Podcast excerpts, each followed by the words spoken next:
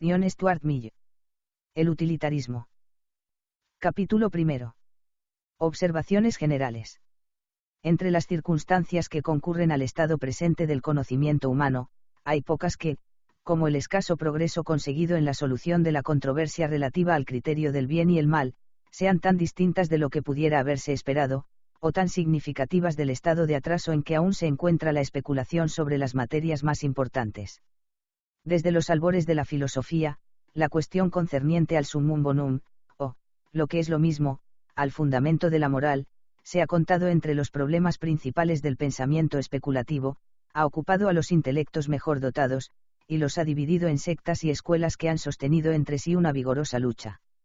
Después de más de dos mil años, continúa la misma discusión, todavía siguen los filósofos colocados bajo las mismas banderas de guerra, y, en general, ni los pensadores ni el género humano parecen hallarse más cerca de la unanimidad sobre el asunto que cuando el joven Sócrates fue oyente del viejo Protágoras y si el diálogo de Platón se basa en una conversación real sostuvo la teoría del utilitarismo contra la moralidad popular de los llamados sofistas. Es verdad que semejante confusión e incertidumbre, y, en algunos casos, un desacuerdo semejante, se dan también con relación a los primeros principios de todas las ciencias, sin exceptuar la que se considera más cierta entre ellas, la matemática. Lo cual no disminuye mucho, en realidad no disminuye en absoluto, el valor de credibilidad de esas ciencias. La explicación de esta anomalía es que las doctrinas particulares de una ciencia no suelen deducirse, ni dependen en su evidencia, de los que son llamados sus primeros principios.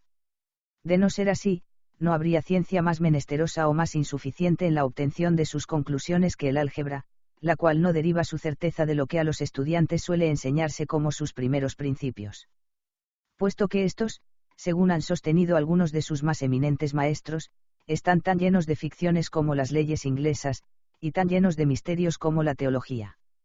Las verdades que se aceptan últimamente como primeros principios de una ciencia son, en realidad, el resultado último del análisis metafísico, practicado sobre las nociones elementales con que esa ciencia se ocupa, su relación con la ciencia no es la de los cimientos con el edificio, sino la de las raíces con el árbol, las que pueden realizar perfectamente su función sin que se escabe hasta sacarlas a la luz.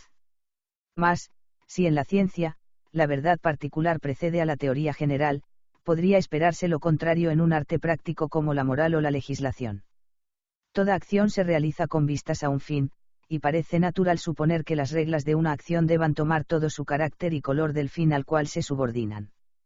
Cuando perseguimos un propósito, parece que un conocimiento claro y preciso del propósito sería lo primeramente necesario, en vez de lo último que hubiera de esperarse.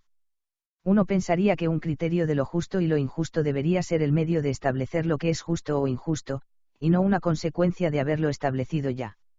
No se evita la dificultad recurriendo a la popular teoría de una facultad natural, un sentido o instinto que nos informa sobre lo que es bueno o malo. Porque además de que la existencia de tal instinto moral es en sí misma una de las cuestiones en disputa los que creen en ella y albergan pretensiones a la filosofía, se han visto obligados a abandonar la idea de que ese sentido aprehende lo que es bueno o malo en un caso particular dado, lo mismo que nuestros sentidos aprehenden la visión o el sonido actualmente presentes.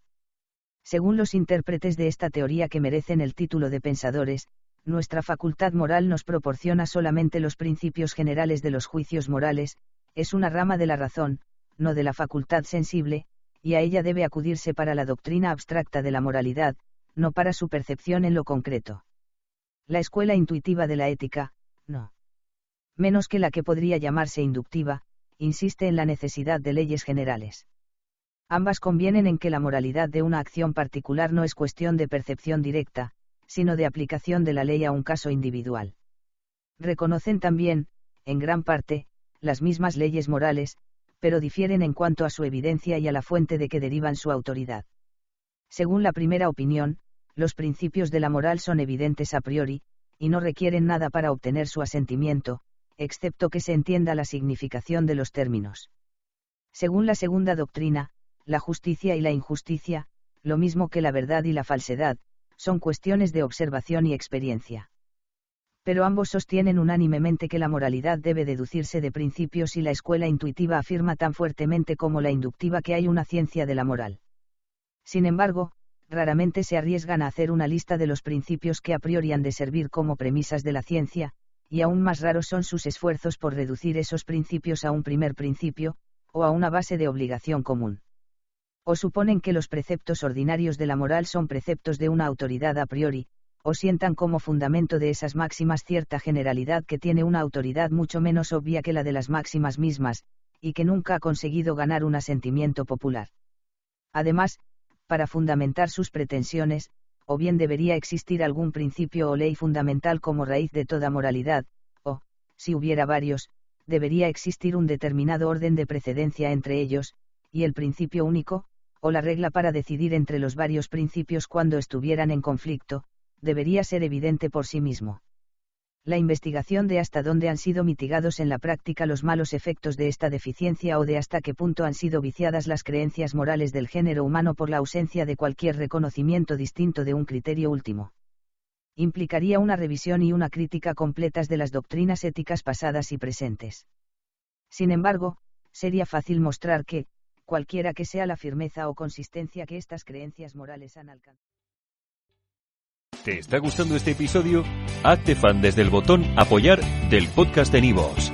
Elige tu aportación y podrás escuchar este y el resto de sus episodios extra. Además, ayudarás a su productor a seguir creando contenido con la misma pasión y dedicación.